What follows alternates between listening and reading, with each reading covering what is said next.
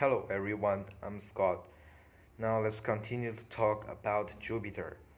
Jupiter, uh, Jupiter's magnetic tail is nearly 800 million kil uh, kilometers long, covering nearly the entire distance to Saturn's orbit. Jupiter has 18 known moons and possibly uh, many more, including the four large moons discovered by Galileo uh, Galilei in uh, 1610.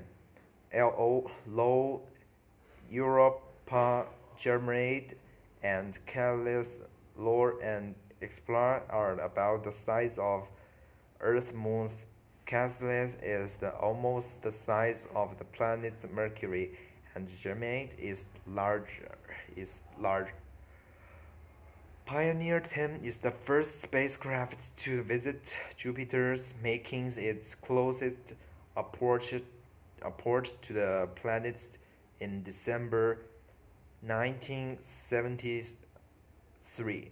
Jupiter has since been explored by multiple robo robotic spacecraft, beginning with the Pioneers and Voyagers flyby uh, missions from 1973 to 1979, uh, and later with the Gal Galileo orbit orbiters in 1995.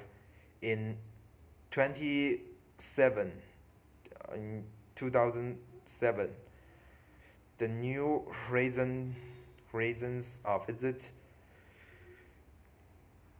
Jupiter's using its gravity to increase its speed, bending its trajectories and route to Pluto, the largest probe to visit the planet Juno entered orbit, uh, orbit around Jupiter in, Ju uh, in July 2016.